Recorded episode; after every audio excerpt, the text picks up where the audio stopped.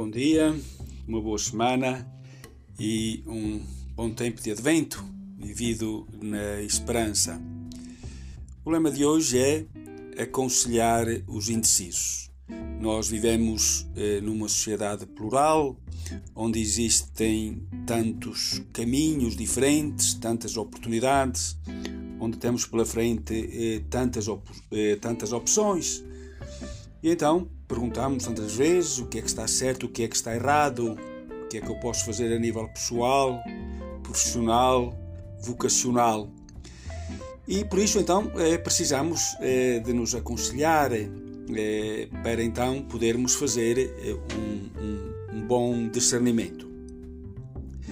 Para ajudar os indecisos, como nos fala o tema de hoje, antes de mais é preciso criar uma relação com as pessoas, uma relação de, de amizade, uma relação, uma relação de empatia, eh, de proximidade e de confiança. E nós sabemos eh, dar eh, tantos bons conselhos, mas tantas vezes estes conselhos são conselhos que têm sapiência, mas são conselhos humanos, que não passam eh, das nossas opiniões. Eh, o importante e que o outro precisa é de ouvir a voz do Espírito Santo. O Espírito Santo fala em nós, verdadeiramente, quando nós abraçamos a cruz, quando nós estamos mortos para nós próprios, quando nós não vivemos em nós, mas vivemos no outro, é, numa escuta profunda. Portanto, aquilo que devemos dar ao outro é aquilo que o Espírito Santo nos sugere dentro, que às vezes são coisas que nem nós imaginamos. É, e é isso verdadeiramente que ajuda o outro que está na indecisão a encontrar uma bússola, a encontrar a luz e a encontrar o caminho. E é importante, então, eh, no meio de tantas coisas, eh, nesta pluralidade, como dizia, é preciso a pergunta sempre. Mas no meio disto tudo, o fundamental é descobrirmos qual é a vontade de Deus. Nós sabemos que nesta vida, como diz Chiara Lubick, temos dois caminhos. Um é fazer a nossa vontade e o outro é fazer a vontade de Deus.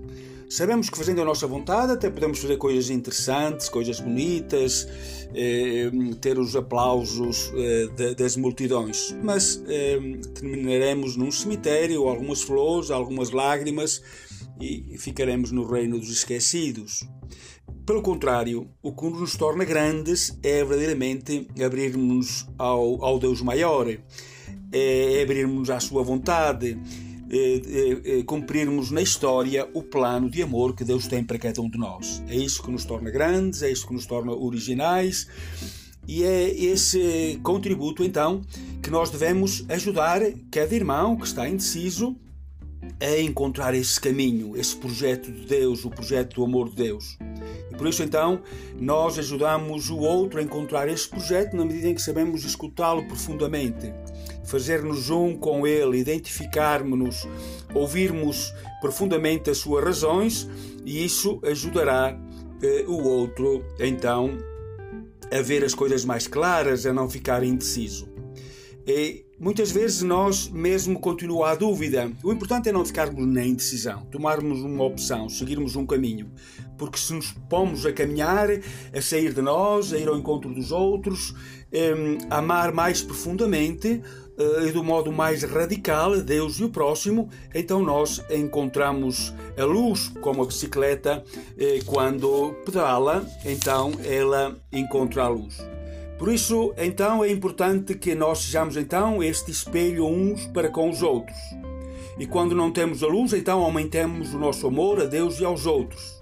Porque a quem me ama eu manifestarei. Quando nós amamos verdadeiramente, Deus manifesta a sua luz e certamente encontrando o amor de Deus, encontrando a luz, é mais fácil então é, é, superar os medos, é, superar as indecisões e arriscar e então vivermos a nossa vida nesta verdadeira aventura. Então, um, um santo advento vivido particularmente na esperança que nos vem do amor de Deus.